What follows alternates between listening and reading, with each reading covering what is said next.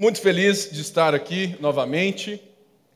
Eu estava em sete dias internado com o intuito de estudar, né? De oito da manhã às dez eu estava todos esses dias, né? Livro, aula, livro, aula. E eu tive aula de ética cristã, plantação de igreja, olha só, aula de plantação de igreja. E não existe coisa melhor do que já voltar no culto da visão. Coloca para a gente aí o nosso culto da visão, porque hoje é um culto especial para nós. De seis em seis meses, nós apresentamos, relembramos, reafirmamos qual é a visão da nossa igreja. Totalmente debaixo da visão geral da sede, mas nós temos a nossa estrada, o nosso DNA. E muitas é, pessoas vêm aqui e percebem que de fato aqui não é igual a outra casa desse irmão pentecostal, não é verdade? Aqui não tem reteté, não é? Não é porque a gente não gosta, porque não faz parte do nosso DNA, né? Então hoje nós vamos ver qual é e de fato o que nós estamos fazendo como igreja Mineirão. Para que você que já está aqui, que já entende isso, que você se lembre disso e viva a partir disso. E para outros que estão ainda, né? Ah, não sei se eu vou para lá, não sei se eu fico, não sei se eu vou. Para que de fato você saiba o que é essa casa e para onde nós estamos indo.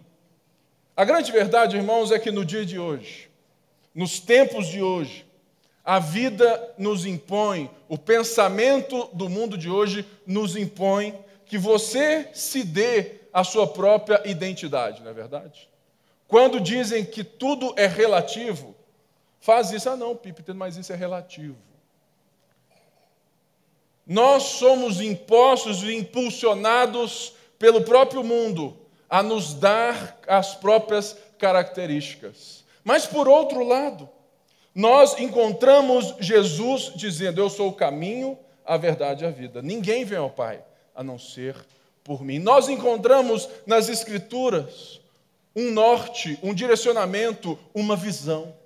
E é por isso que é muito importante que vocês saibam o que a nossa liderança e aonde a nossa igreja está se norteando e qual é o nosso caminho. É por isso que nós temos de seis, seis meses esse tipo de culto para alinhar as nossas expectativas, para alinhar os nossos corações e para lembrar os fundamentos da Escritura que nos leva a sermos aquilo que somos. Portanto, abra a sua Bíblia na, segunda, na carta de Pedro, Pedro 2,9, na sua carta, 1 Pedro 2,9. É um versículo que todo mundo sabe de cor, mas muita gente ainda não entendeu. Não é verdade? Muita gente usa esse versículo para a, a teologia da prosperidade, né? A pior coisa que tem é ouvir de um crente que Deus nos fez para nos alimentarmos do melhor dessa terra. Eu nunca li isso na Bíblia, mas não sei de onde que, que eles acham isso lá. E eles usam muito desse versículo para dizer quem somos. E de fato, esses versos definem a nossa identidade. Vamos ter aqui um pouquinho de, de história. Pedro escreve essa epístola, essa carta, para um povo que estava espalhado, que eram como que um povo que vivia em terra que não era sua. Não eram judeus na sua grande maioria, eram gentios. Gentio é todo aquele que não tem raiz judaica. Provavelmente todo mundo aqui é gentio. Graças a Deus. Então, Pedro escreve uma carta para lembrar esses irmãos da sua identidade, do seu propósito, porque eles estavam sofrendo. Muito parecido ou um pouco mais complicado era esse sofrimento. Muitas pessoas hoje no Brasil sofrem, sofrem mesmo por várias coisas. Nós, como nação, estamos sofrendo diante de tantas coisas, não é verdade? Quantas famílias sem emprego, sem qualquer capacidade de até mesmo ter um trabalho. Nós vemos aqui mesmo na nossa casa o quanto que o seu dízimo tem sido abençoador para irmãos que podem estar do seu lado nesse momento e você nem sabe que ele não tem nem arroz em casa. O seu dízimo, a nossa oferta, tem colocado, de alguma forma, graça no sofrimento. E Pedro escreve a esse povo. Esse povo é justamente, ou provavelmente, o povo que Paulo, quando ia para a Ásia, foi impedido de ir. Porque provavelmente o Espírito Santo já tinha exercido, por meio de Pedro, a influência naquele lugar. E é a esse povo que Pedro escreve, recobrando e, e lembrando da sua identidade. Irmãos, não nos adianta termos visão se nós não sabemos quem nós somos. Não é verdade? Não adianta sonharmos se nós não sabemos qual é o nosso ou a nossa digital. Ou seja, esses versículos podem ser ou podem muitas vezes estar meio que fora de tudo. Mas eu vou te explicar o que que Pedro quer dizer com esse, essas poucas palavras. Ao escrever a um povo sofrido, perseguido, essas palavras Pedro está quase repetindo as palavras de Êxodo 19, 5 e 6. Êxodo 19, 5 e 6 é justamente quando o povo hebreu, judeu, está no pé do Sinai, né? E quando Deus encontra o povo no Sinai, olha o tamanho da relevância. O Deus havia tirado o povo do sofrimento do Egito, libertado por sua mão poderosa. E quando eles chegam no Sinai, a primeira coisa que Deus faz é dizer a eles quem eles deveriam ser ou seriam a partir de agora. Êxodo diz: Se me obedecerdes, vocês serão a minha herança pessoal. Vocês serão um reino de sacerdotes, uma nação santa. Entenda isso para uma nação, um povo territorial geograficamente. Os judeus foram eleitos por Deus para que, na forma que eles viviam, de forma civil, como povo, como nação, como país, que a forma que eles viviam para Deus, tendo Deus como seu regente, como seu rei, as nações em volta iriam enxergar que só há Deus em Israel. É por isso que, né, sempre que você canta, caia fogo do céu, queima esse altar, mostra para esse povo que há Deus em Israel. Por quê? Porque Deus chama por toda a história, desde Abrão, um povo e constitui esse povo um reino de sacerdote e uma nação santa. E Pedro pega esse encontro no Sinai e transporta isso para um povo gentio, Gentio, segundo Paulo, éramos nós que estávamos sem esperança no mundo, alienados de Deus, totalmente desprovidos de qualquer promessa, desprovidos de qualquer esperança. E Cristo cumpre esse caminho quando ele faz do judeu e do gentio um novo homem. É por isso que eu e você estamos aqui nessa noite. E por isso que quando Pedro diz isso, vocês, porém, são geração eleita. Da mesma forma como Deus chama um povo para si, nós temos é, na Bíblia algo que é que se chama é que se chama revelação progressiva de Deus. Deus vai se revelando cada vez mais ao longo da história. E ele chama um povo, uma raça. E dessa raça, por Abraão, ele diz: De ti serão benditas todas as nações da terra. É por isso que Deus é aquele que efetua em nós, tanto querer quanto realizar. Você só está aqui nessa noite porque Deus iluminou o seu entendimento e você enxergou a sua miséria e se apegou pela fé em Jesus Cristo. Nós somos essa geração eleita, esse povo que Deus se compadeceu.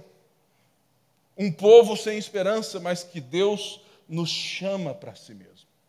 Mas Deus não elege ninguém para uma posição. Deus nos elege para uma missão.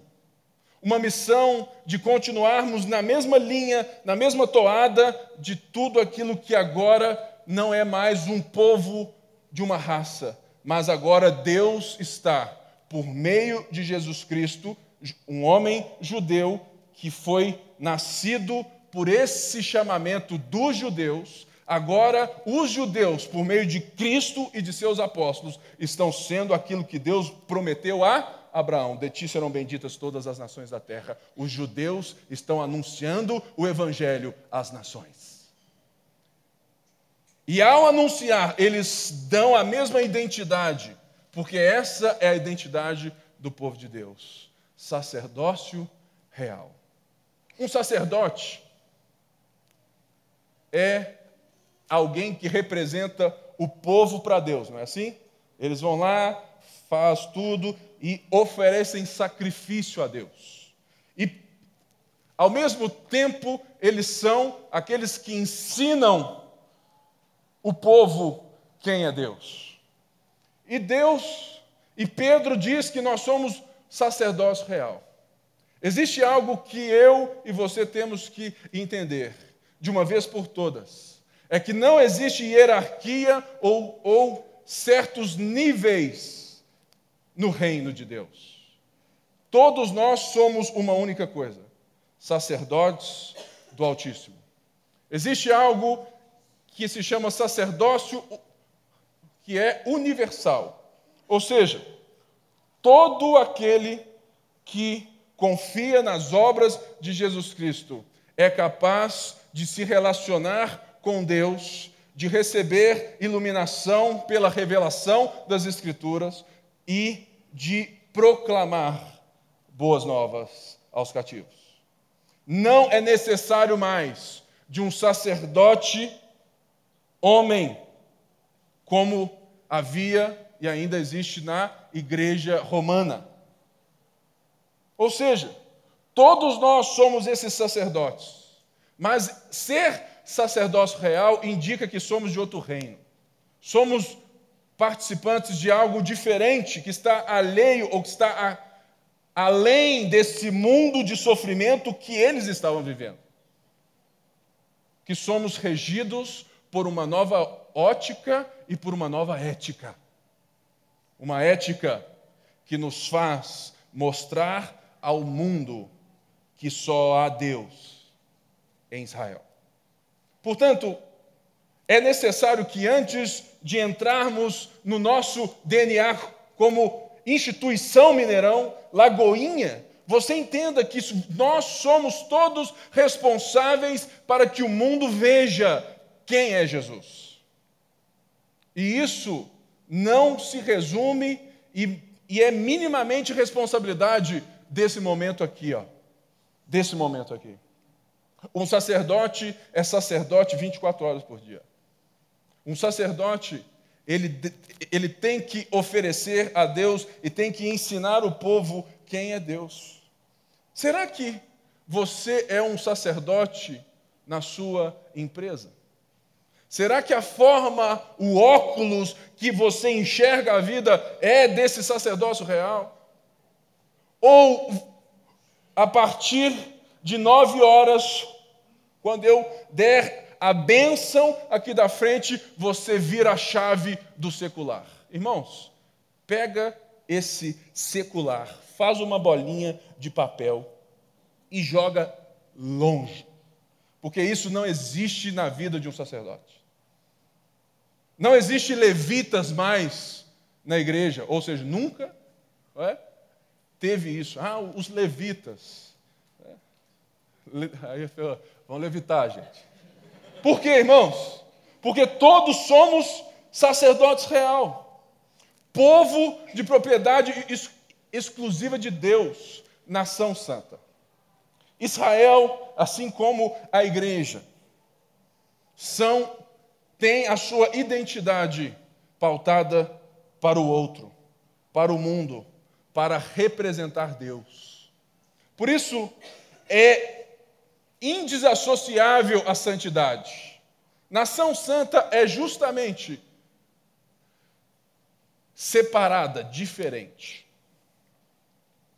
Eu fico impressionado quando eu escuto relatos de irmãos que já estão há cinco anos no emprego, ou há cinco anos se relacionando com não cristãos.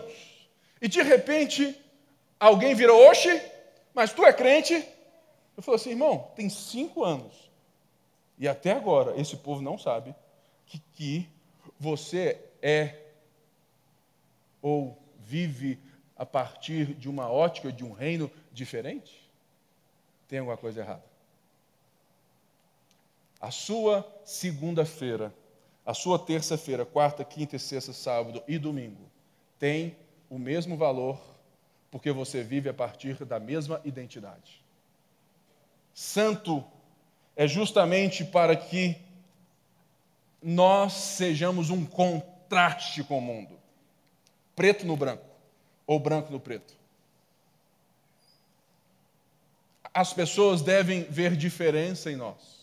Não legalista de regra, não bebo, não faço isso, não faço isso, não a maneira como nos portamos, como escolhemos, como trabalhamos, como enxergamos a vida. Tim Keller diz que nós devemos enxergar o mundo pelos óculos do Evangelho. Ou seja, tudo aquilo que fazemos, vamos fazer, tem uma identidade por trás, que se chama igreja. Igreja não é o lugar onde se vai, gente. Igreja é quem nós somos. E nós vivemos toda a nossa história a partir dessa identidade.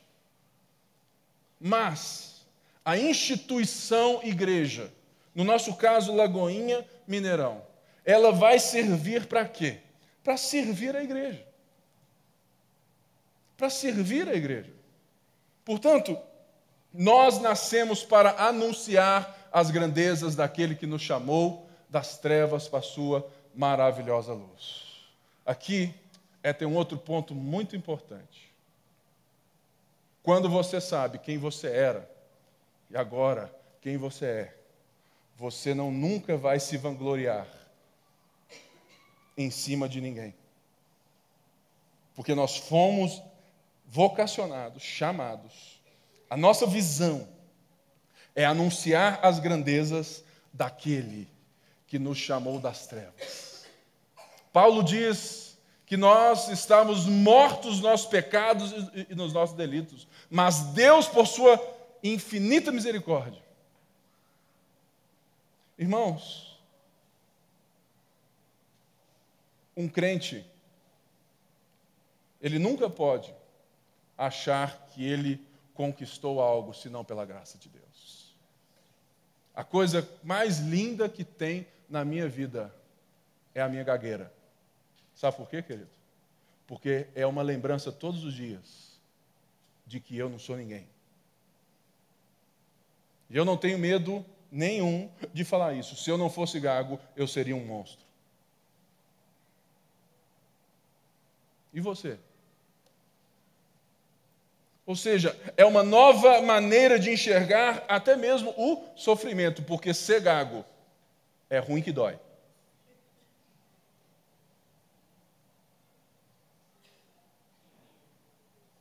Todos nós temos outras coisas, não é verdade? Outras debilidades. Portanto, nunca se esqueça que estamos aqui, somos quem somos, porque Deus nos chamou das trevas para a sua maravilhosa luz. Essa é a nossa identidade. E é a partir disso, é desse sacerdócio universal de todos os crentes que Lagoinha, Mineirão vai construir seu trabalho. Ou seja, ele pode é, é, é passar. Pã, pã, cadê? Aí. O primeiro ponto ou do nosso DNA é uma igreja simples. Igreja, como instituição, é, ela tem que ser simples. Simples em qual sentido? De que nós estamos aqui para formar, educar, preparar você para viver quem você é. Ou seja, é por isso é que nós não temos culto no meio da semana. É por isso que nós não temos tantas coisas ao mesmo tempo. Por quê? Se nós somos sacerdotes para o mundo e o mundo vai enxergar quem Deus é a partir de nós, eu preciso, como pastor de uma instituição, te dar tempo para viver no mundo. Você entendeu? Eu preciso dar tempo a vocês de se encontrarem na rua com quem mora na rua. Eu preciso dar tempo para os seus relacionamentos com não, com não cristãos. Eu preciso dar tempo para que você entenda que discipulado e igreja não se vive somente no prédio da igreja, mas é quem você é e é como você vive. Por isso, ser simples é não atrapalhar a vida de ninguém. Irmãos, nós não queremos ninguém morando na igreja. Você vai vir a um culto, a uma célula e ter um ministério. Isso já é coisa para danar. E quando nós formos ter como esse fast art, fast art, irmão, é justamente um tempo de relacionamento, de beleza e de evangelização. Sabe, a sua mãe, sabe o seu amigo. Pois é, traga ele no Fast Arte, porque é um diálogo mais fácil. É a arte, é a beleza, é a expressão do ser. Sexta-feira, nas próximas quatro sextas, nós temos algo que é junto a se fazer. Vou lá ver a beleza da criação de Deus no homem. Portanto, mas nós não temos isso sempre. Por quê? Irmãos, igreja não é um lugar onde se vai, é quem nós somos. Por isso nós temos que ser simples. Simples porque nós vamos buscar educar as pessoas em três coisas. E pode passar.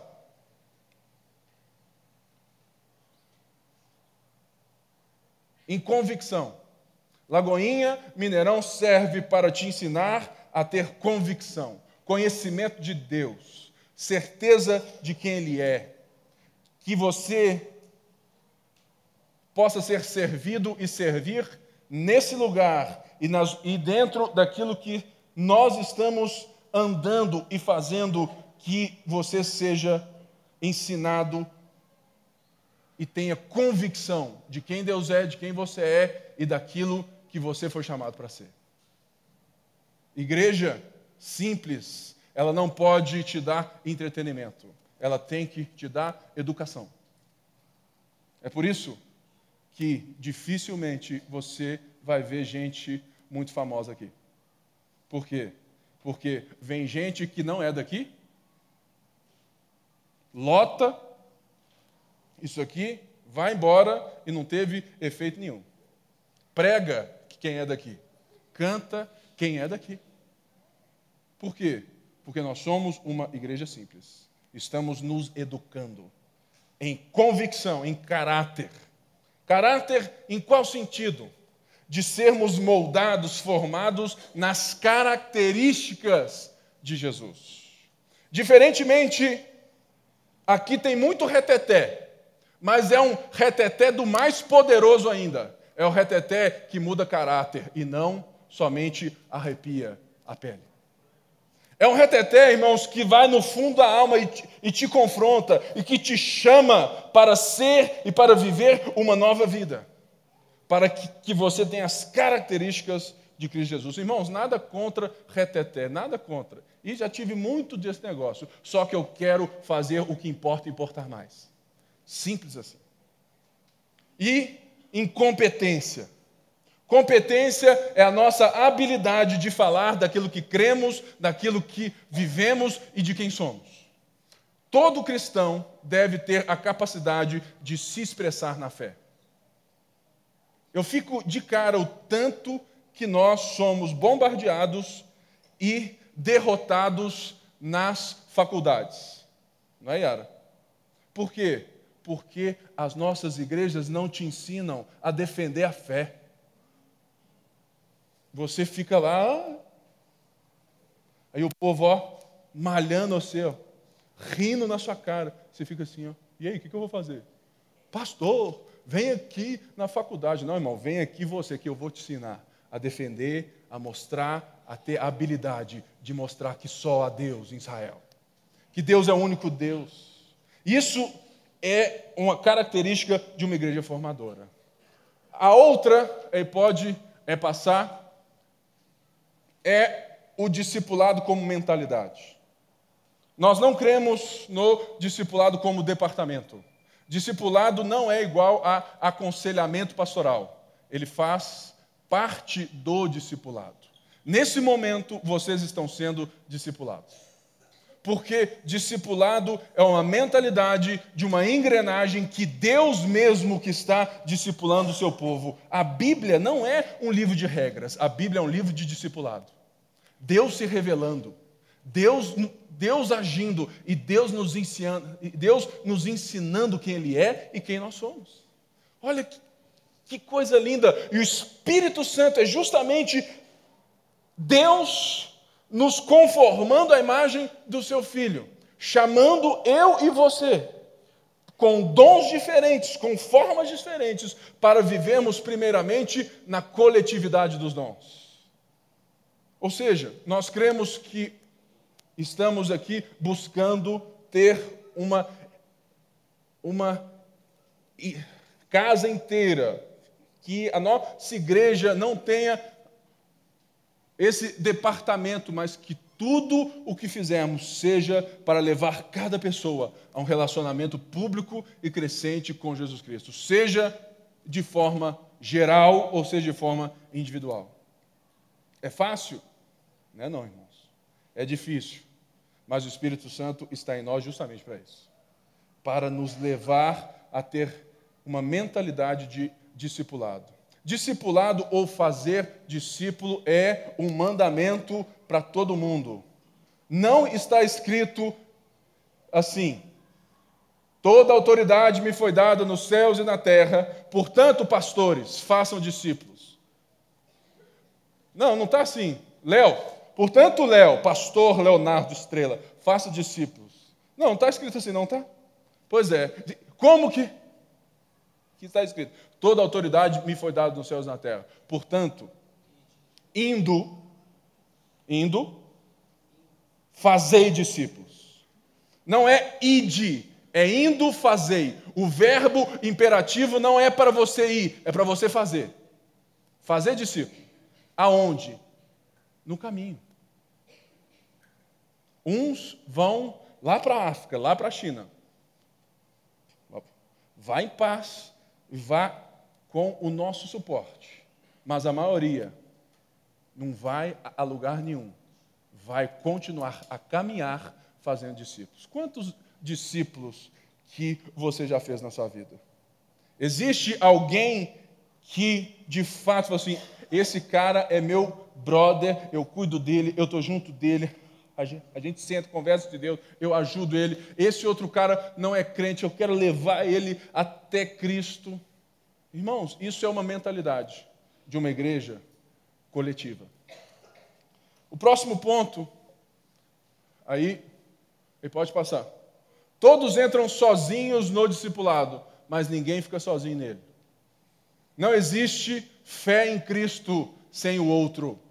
Não existe crente em casa vendo vídeo de John Piper, Tim Keller e John Stott. Ah, seria muito bom, porque ficar todo domingo vendo Pipe deve ser sofrível. É lógico, Tim Keller, John Stott, a gente, né? Tim Keller, John Stott, Piper. Aí você põe, oh, nossa, o Pipe.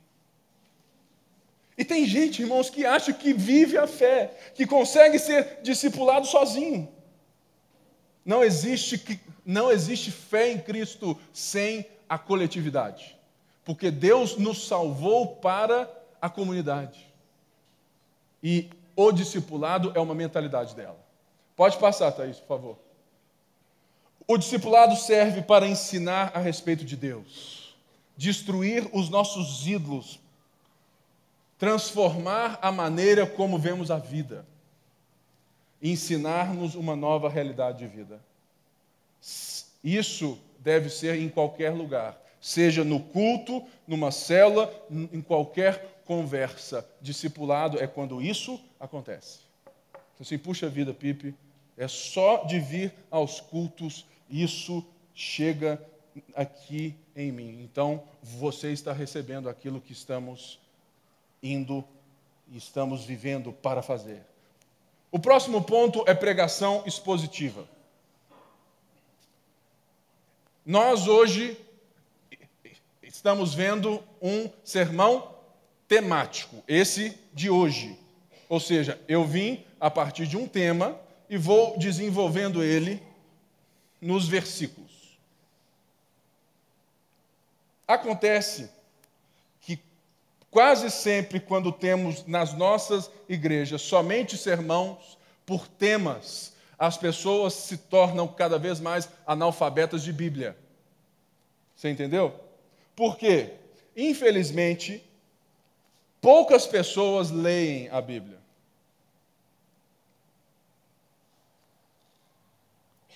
Portanto, o sermão expositivo, que é o quê? Abrirmos uma passagem das Escrituras, ensinar a vocês, primeiramente, o que o texto está dizendo para quem ele foi escrito, no seu contexto histórico, no seu tempo histórico e com todas as suas belezas, para depois te dizer o que o texto pode dizer para você e para nós hoje. Isso é uma exposição das Escrituras. E nós cremos que numa geração sem tempo para nada é necessário que o púlpito, que o ensino, que a pregação da igreja seja expositiva, porque ela ensina a palavra, ela ensina a Bíblia, ensina as histórias da Bíblia. Por isso, isso faz parte do nosso DNA. Igual em Marcos, né, gente? Nós já estamos aí há sete meses só em Marcos. Por quê? Nós estamos expondo o texto de Marcos. E a cada noite você fala assim: nó, nó, nu, nu. Não é assim? Ah, por quê? Porque cada texto traz as suas belezas. Mas a pregação, ela é boa porque permite que Deus paute a agenda da nossa igreja.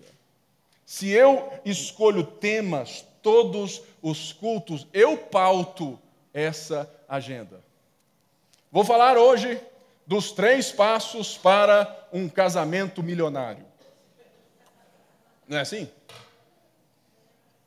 Não, irmãos. Abra a sua Bíblia em Marcos tal e vamos ver o que a Bíblia diz.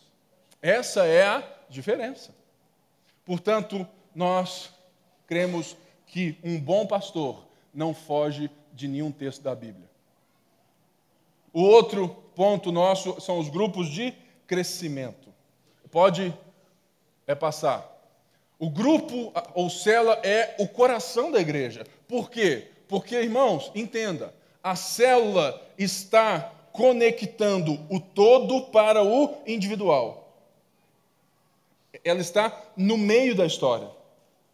E quem participa de células ou de, de qualquer grupo assim, é muito mais fácil de se envolver na igreja, muito mais fácil de ter amigos na igreja e muito mais fácil de evangelizar as pessoas. Leve, leve as pessoas na sua célula, porque lá é tranquilo, lá né, você canta, você conversa, você faz várias coisas. Então, célula, grupos, isso é o coração, é faz parte do nosso DNA. Pode passar, por favor. O próximo ponto é diaconia bíblica. Nós temos aqui sete irmãos cheios do Espírito Santo que exercem a diaconia bíblica. Ou seja, eles são responsáveis por toda parte social e de gestão da nossa igreja. Aqui não tem essa do Pipe vir e falar assim: agora eu quero tudo de preto. Não tem essa. Ah, o Pipe mandou. Não. Reúne no conselho e vê se vai passar. Já teve várias coisas que eu falei assim: irmãos, vamos, vamos fazer uma placa e tudo mais. Falou assim: não está no orçamento. Eu só fui embora assim. Hum. Por quê, irmãos? Porque divisão de poder é de Deus. E quando nós restauramos os diáconos, são aqueles que são separados para servir as mesas dos irmãos, nós damos aos pastores tempo de estudo, de reflexão e de oração. Pastor é para ser pastor. Pastor, a luz está ruim. Irmão, na boa, é muito mais sério que eu venha aqui e exponha a Bíblia com muito poder do que ficar o dia inteiro vendo luz, sei o quê, não sei o quê.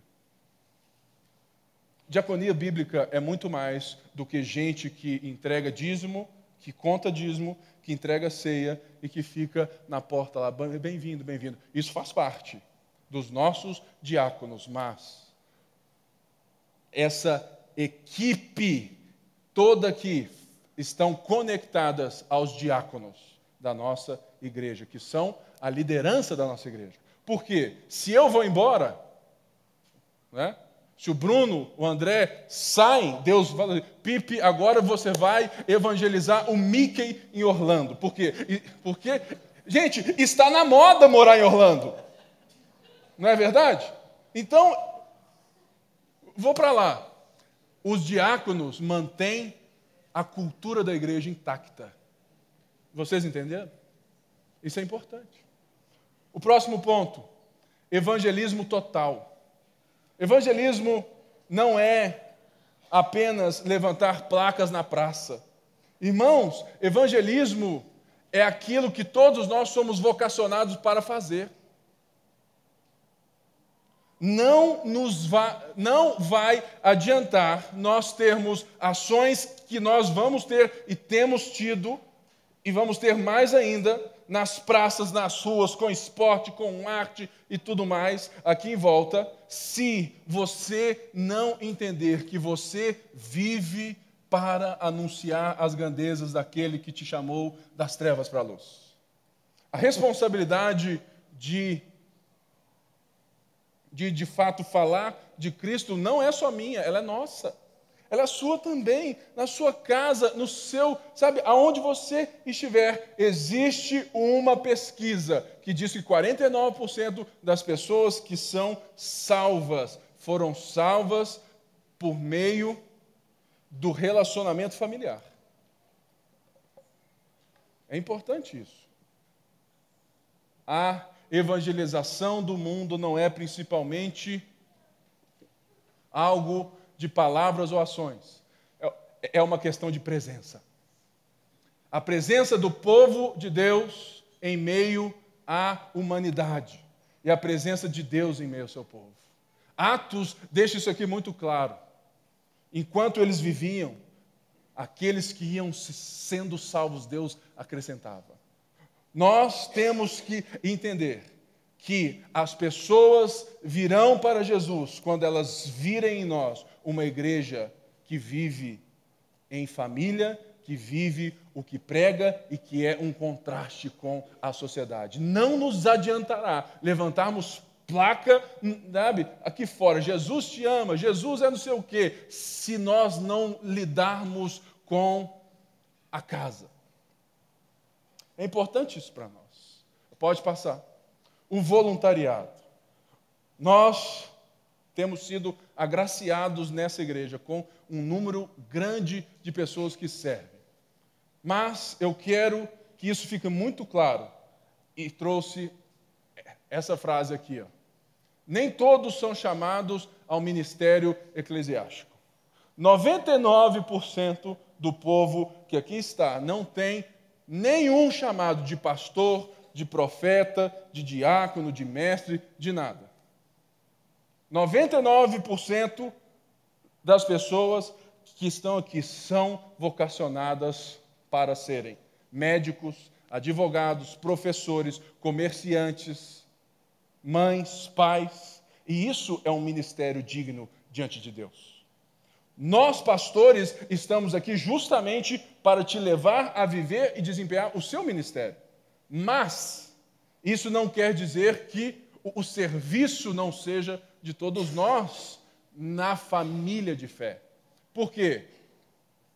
Todos não são chamados para serem líderes, né? da igreja, mas todos nós somos chamados para servirmos uns aos outros. É por isso que nós temos hoje aí esse negocinho aqui, ó.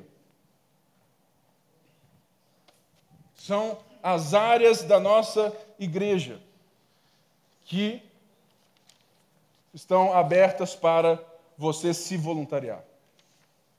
Voluntário é a coisa mais linda do mundo. Irmãos, algo que, que eu fico muito feliz é que hoje, se eu não venho, nada muda. Nada muda. Várias pessoas é, mandam mensagem assim, assim, Pipe, pode viajar mais, porque tá bom demais a pregação dos irmãos aqui. Irmãos, isso é o voluntariado. Nós, graças a Deus, temos irmãos que servem em todas as áreas, até no púlpito. E algo mais lindo é que eu acho que eu sou, na nossa igreja, um dos piores pregadores. Por quê? Tem tanta gente boa que eu fico assim. Prega, Renatinha, prega, Bruno, prega, André, prega, Clélio. Por quê? Porque eles têm um dom que eu não posso ser o único aqui. Isso é voluntariado. No Kids, lá fora, no louvor. Gente, é lindo demais. E isso é faz parte do DNA da nossa igreja. Hoje, mais de 50% da nossa igreja serve aqui dentro.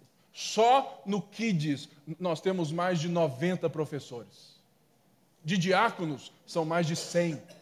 Grupos de banda são cinco ou seis. E ainda falta gente. Pode vir, porque está precisando no plug, líder de céu, gente, quanto mais servir, melhor e mais saudável será a nossa casa. Pode passar. O outro ponto é sermos uma igreja multigeracional. Nós aqui vimos há uns 10 anos atrás, eu vi, quando a minha turma estava indo da rede para os jovens. Era eu, Léo, né? E tudo mais. É, é, né, assim, né, assim, a, turma aí de 1980 até uns 86, né? Os mais novos. Irmãos, a nossa geração não encontrou na Lagoinha ministérios que estavam unidos a ponto de muitos dos nossos amigos terem se perdido. Por quê? Porque não havia link, conexão multigeracional. Não havia um diálogo saudável entre os pastores. Irmãos, as crianças dessa igreja não serão a igreja de amanhã, elas são a igreja de hoje. Deus pode salvá-las, Deus pode falar com elas, Deus pode derramar do seu espírito nelas. Quantos amigos meus que foram batizados né, em línguas com sete anos de idade? Eu oro, Deus, desce o fogo no meu filho. Papai, vamos orar em língua aqui, papai? Tudo mais, oh, irmão, bom demais. Os nossos jovens, ou seja, quem sabe nós aqui, assim, aqui você pega alguém de 12 anos que vai dar aula para um de 4, um de, de, de 20 dá aula para um de 15, um de 25 ajuda o de 20. Ou seja, justamente para quando vierem essas trocas de turmas, de cultos, de coisas, isso seja natural e ninguém se perca. Isso é ser igreja multigeracional. Nós não somos uma igreja de jovens. Nós não somos essa igreja, não. Lá tem gente de 35 a 45. Não, irmãos.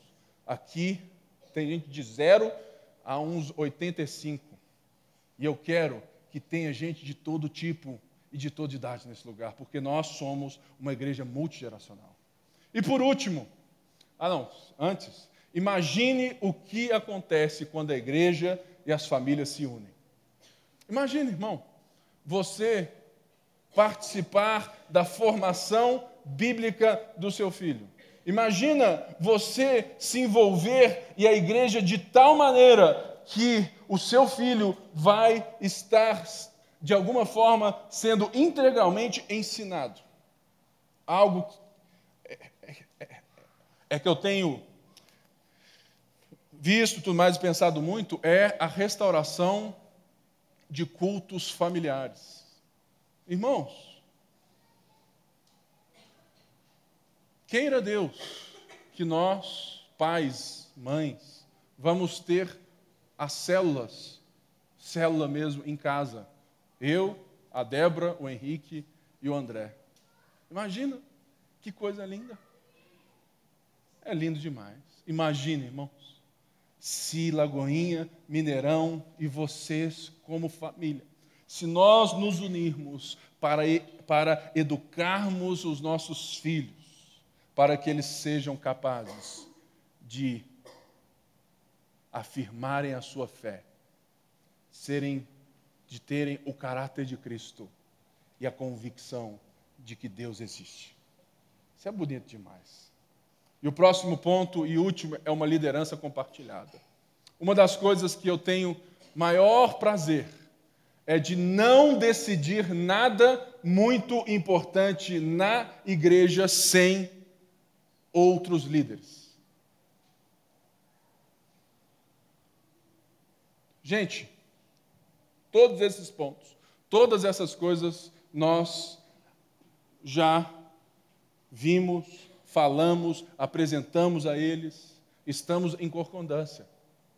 Todas as coisas grandes, vamos, vamos fazer tal gasto. Nós rodamos isso. Nós vamos, em nome de Jesus, plantar novas igrejas agora. Isso não foi dito somente é pelo PIP. Isso foi compartilhado na liderança. E a liderança já traçou um norte para essa igreja. Ela é compartilhada. Por quê, irmãos? Porque Atos era assim. Porque a história da igreja, quando existe uma igreja saudável, é justamente quando as pessoas se colocam para ouvir umas às outras. Eu enxergo coisas aqui, o Bruno enxerga aqui, falou assim: Pipe, olha para cá para você ver. Não é lindo? Portanto, nós cremos que o tempo dos coronéis da fé acabou. Acabou. Por quê? Porque nós somos uma igreja. Nós somos uma comunidade de fé. Nós somos um povo multi multidisciplinar. Meu papel como pastor da igreja é fazer você viver o papel de Deus para você. E ponto final. Ou seja, que você seja inspirado por esses nove DNAs. E como que isso vai ser alcançado, vivido? Mais uma vez, ensino e relacionamento, nós entendemos que é uma igreja saudável. Todos os nossos pontos estão dentro de ensino ou relacionamento. E isso não é algo que deve somente vir do púlpito ou de um pastor, mas de todos nós. Busque se relacionar, busque ter novos amigos. E como que nós vamos tratar isso aqui dentro? A partir dos nossos sete pilares do voluntariado ou sete pontos culturais, é a forma como nós devemos agir para chegar e sermos isso tudo. O ponto um é a consciência do nosso, de que a igreja não tem dono e de que ela é a nossa igreja. Lagoinha, Mineirão, é a sua igreja. É a sua igreja, é a sua casa, é a nossa casa, é o nosso povo. Então pense sempre, se relacione sempre a partir desse pilar cultural. O outro ponto pessoa certa no lugar certo. A pior coisa que tem é gente frustrada porque serve a Deus em lugares errados. A pior coisa que tem é quando você chega aos 20 anos, 17 anos, escolhe, fala assim: Eu vou fazer medicina. Aí você estuda, estuda, estuda, passa bem, faz um ano e fala assim: Não era isso que eu queria. Portanto, nós queremos enxergar e, e dar cada um nos, dentro da sua área de talento, porque é dentro da sua área que você vai se sentir bem, se sentir feliz, se sentir realizado. Pessoa certa no lugar certo. O terceiro ponto é a cultura da graça. Ou seja, você está dentro de um lugar de imperfeições que nós vamos errar, nos machucar e vamos fazer muitas lambanças ainda. É por isso que assim que lembrarmos que Deus nos chamou das trevas para a luz, nós também devemos ser um povo que perdoa uns aos outros. Darmos novas chances, um lugar de novos começos. É assim que o povo deve viver na cultura da graça. A valorização do indivíduo. As pessoas devem ser mais importantes do que as suas tarefas. As pessoas são mais importantes daquilo que elas fazem e nós temos que mudar essa chavinha aqui dentro e nos relacionar dessa maneira. Tem muita gente, tem muito pastor que só se relaciona com os outros por aquilo que alguém pode dar para ele. Irmãos, isso é feio. Isso é muito feio. Queira Deus que Deus nos ensine a sermos diferentes. O quinto ponto é a responsabilidade. Se você marcou ou marcará algo aqui, ou se você já serve na nossa casa, você está dizendo que você será responsável para fazer aquilo. É, certa vez eu disse isso lá no Kids. Se você ensina as crianças, você é um melhor pastor do que eu, porque eu não saberia ensinar aqui dentro com esse tanto de menino nessa bagunça. É muito mais fácil aqui, irmãos. Ou seja, se enxergue como alguém que está fazendo a mesma coisa que eu faço no púlpito, falou assim: ó, eu tenho a mesma importância do pregador. E tem mesmo. E tem mesmo. Mas não faça isso de forma desleixada, não chegue, ah, eu vou igualzinho. É, é, é, tem gente é que vai dar aula e, e o culto é às 10 horas, às 7 horas. Chega às 7 e meia.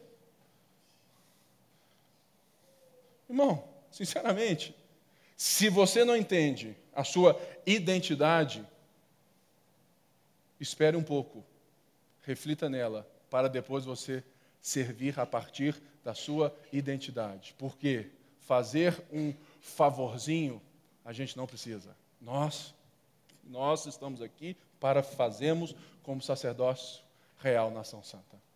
O outro ponto é um ritmo equilibrado. Ninguém morrendo. Ah, porque eu tenho que ir lá na igreja, que eu tenho que fazer isso. Espera aí. Ninguém aqui vai comprometer a sua família por causa da igreja. Por favor, não comprometa os seus relacionamentos por causa de uma multidão de compromissos. É por isso que nós somos essa igreja simples. Serve aí de 15 em 15 dias, para que nos outros 15 você esteja nos ouvindo, participando. E tem gente que serve de 15 em 15, mas nos outros 15 nem dá as caras por aqui. Ou seja, está tudo errado. É um ritmo equilibrado para que você seja saudável e excelente. Isso é muito importante para nós. E por último, uma liderança inspiradora. Eu tenho que ser o primeiro a fazer tudo isso que eu disse aqui. Eu tenho que ser o primeiro a baixar os meus joelhos e clamar pela sua vida. Eu tenho que ser o primeiro a estender a mão. Não sei é, se todos sabem, mas eu também sou pastor voluntário. Também sou. Pense se eu, né, o culto, louvor e tudo mais, de repente, pastor Pipe, Pipe, Pipe, pastor, me mandou agora aqui, ó, um zap zap, falou que não vai vir não, porque está muito cansado. É, gente, é a mesma coisa. Por que, que uns podem e eu não posso, então? Pensa nisso. Por quê? Porque se eu fizer isso no outro domingo, ninguém aqui vem aqui mais. É, esse pastor estava cansado. pastor cansado. É assim, irmãos. Não se esqueça, pastor também é ovelha. Tá bom? Mas eu tenho que ser o primeiro. Aquele que puxa, aquele que indica, aquele que mostra, aquele que fala assim: olha para lá. E isso é um privilégio de Deus para mim. É muito difícil? É, mas é bom demais. E que você possa ser inspirado nessa noite a servir nessas áreas aqui. Aí pode é passar. Ou seja, tudo isso tem um único propósito: levar cada pessoa a um relacionamento público e crescente com Jesus Cristo. Essa é a nossa vocação em Lagoinha, Mineirão. Levar cada pessoa a um relacionamento público e crescente com Jesus Cristo. E para isso, nós temos que ter por certo que, apesar, ele pode passar, apesar de diferenças de dons e talentos, existe um chamado que é universal, que é para todos nós: servir com amor. Então, aqui nós temos várias áreas daqui que podem fazer parte da sua vida. Vai lá, Thaís. Essa área verde são as áreas daqui da nossa casa que você não precisa ter nenhum preparo. É só falar assim: eu quero entrar. E que, ou seja, até um não crente pode participar. É, é sério. Já essas outras áreas, aqui, ele pode passar. Aí dá mais um clique. São as amarelas. São áreas que necessitam de um preparo ou de um talento. Fala assim, pastor, eu quero ser do louvor. Faz um teste aí. Aí, falou, irmã, nem no banheiro, né? nem no chuveiro você passa. Né? É, é assim. Ou seja, mas se você não tem, fala assim, Pipe, eu quero servir na mesa de som, nós vamos treinar você. Pode marcar aí. Ah, Pipe, eu quero servir né, nisso e tudo mais. Nós vamos treinar você. Mas aqui são áreas que, que necessitam de, de dom, né, de música, ou de um certo curso, ou um certo né, né? É passar é por algo. E temos aqui as áreas que são de chamamento. Liderança de célula, liderança de área, equipe de gestão, equipe de desenvolvimento. É. Se você crê que um dia você pode estar nessas áreas, vá se envolvendo em outras áreas, que Deus irá nos dar luz e nós vamos te convidar para participar. Aqui você entra como um convidado. Eu falo assim, Bruno, a partir de agora você está né, como líder do culto da noite. Pipe, eu quero ser líder do culto. Não, irmãos, não é assim. Você entendeu? Então, é tipo isso aí. Fique de pé no seu lugar. Se você ainda não sabe, pegue aí e tudo mais, guarde a sua folhinha, leve ela é, é para sua casa, ore, mas se envolva. É importante para nós, é importante para você, é importante para o nosso chamamento. Senhor Deus, muito obrigado por cada um que aqui está. Muito obrigado, Senhor, porque nós estamos aqui como uma nação santa, um povo de, sabe, de fato exclusivo do Senhor e que essa realidade, que essa identidade seja nossa, de fato, na segunda-feira até o próximo domingo. Nós oramos em nome de Jesus e todo o povo de Deus disse amém. Deus te abençoe, vai na graça. Bem-vindos a Lagoinha Mineirão.